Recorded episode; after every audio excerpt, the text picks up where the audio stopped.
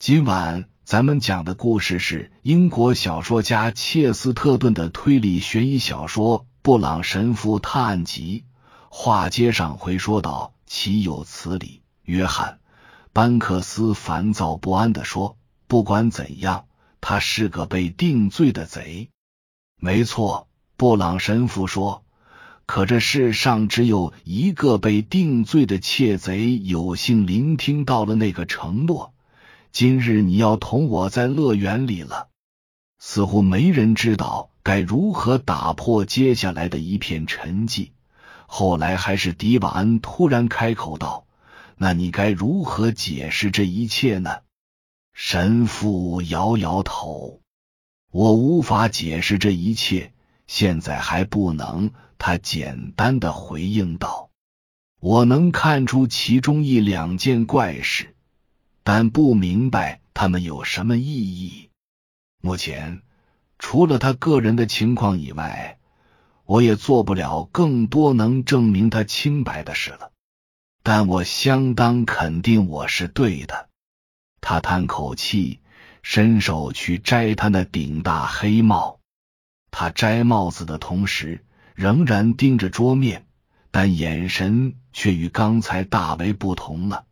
他那一头直发的圆脑袋歪向了另一边，仿佛有只怪异的动物从他的帽子里窜了出来，就像魔术师用帽子变出了东西那样。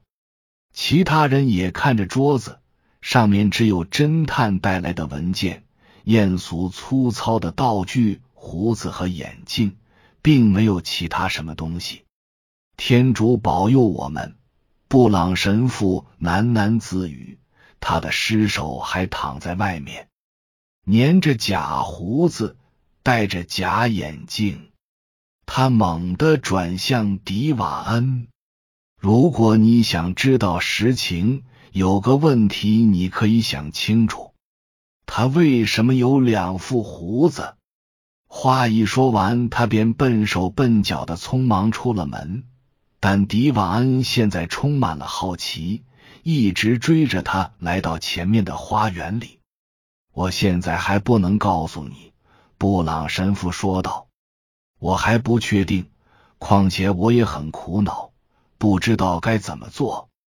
明天来找我吧，到时候我也许就能告诉你详情了。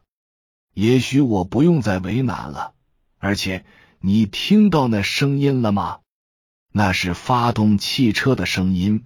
迪瓦恩解释说：“约翰·班克斯先生的汽车。”神父说道：“我相信他能跑很快，他肯定也是那么想的。”迪瓦恩微笑着说：“他今夜不光会跑得快。”也会跑很远，布朗神父说：“你那是什么意思？”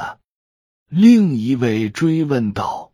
“我的意思是，他不会回来了。”神父答道。约翰·班克斯从我说的话里听出了些什么。他跑了，带着翡翠项链和所有其他宝石跑了。第二天。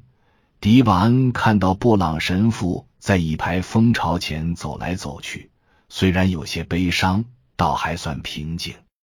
我一直在和蜜蜂说话，他说道。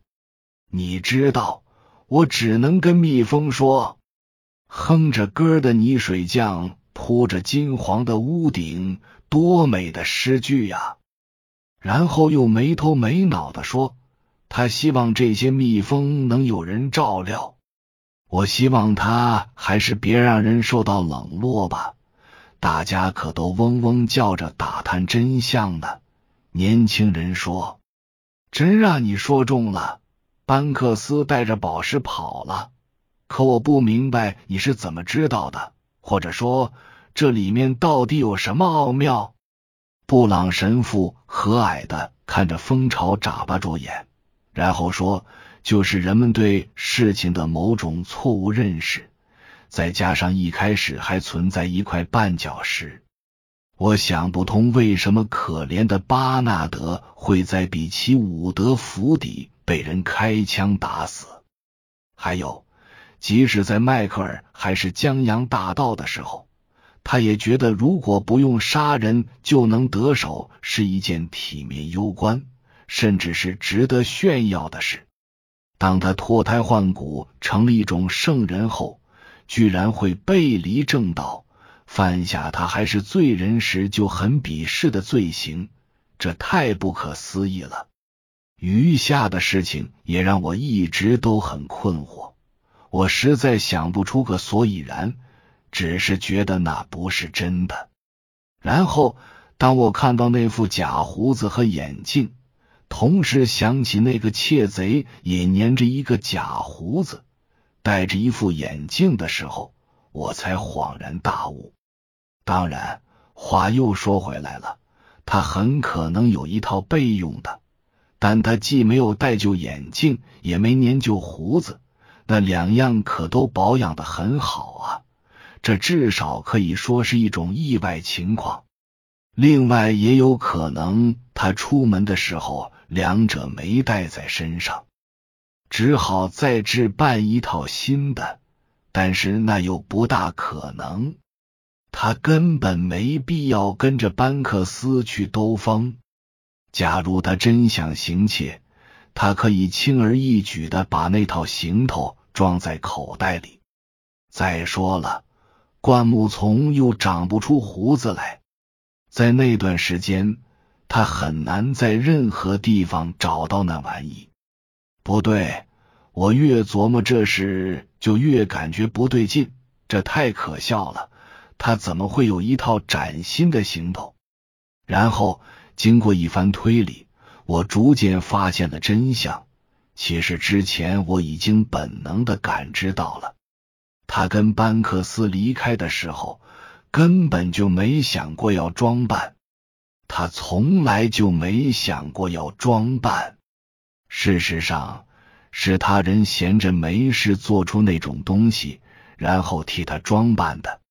替他装扮的，迪瓦恩重负道：“他们怎么可能做到？”咱们可以回顾一下，布朗神父说：“从另外一扇窗户看看这东西。”那位小姐从中见到鬼魂的那扇窗户，鬼魂。另一位打了个机灵，重复道：“他说那是鬼魂。”矮个子神父镇静自若的说：“或许他还真没怎么说错，他的确像人们说的那样会通灵。他唯一的错误是以为通灵就是灵修。有些动物也通灵。总之，他很敏感。”他说：“他感到趴在窗户上的那张脸笼罩着可怕的死亡气息，还真没错。”你的意思是？迪瓦恩接过话头说：“我的意思是，趴在窗户上朝里看的就是个死人。”布朗神父说：“那个死人爬过不止一栋房子，趴着看过不止一扇窗户。”听起来有些毛骨悚然，对吧？但在一种意义上，它是鬼魂的反面，因为它并不是脱离了躯体的灵魂在闹鬼，而是失去了灵魂的躯体在作怪。以上是由奶锅大叔给您播讲，感谢收听。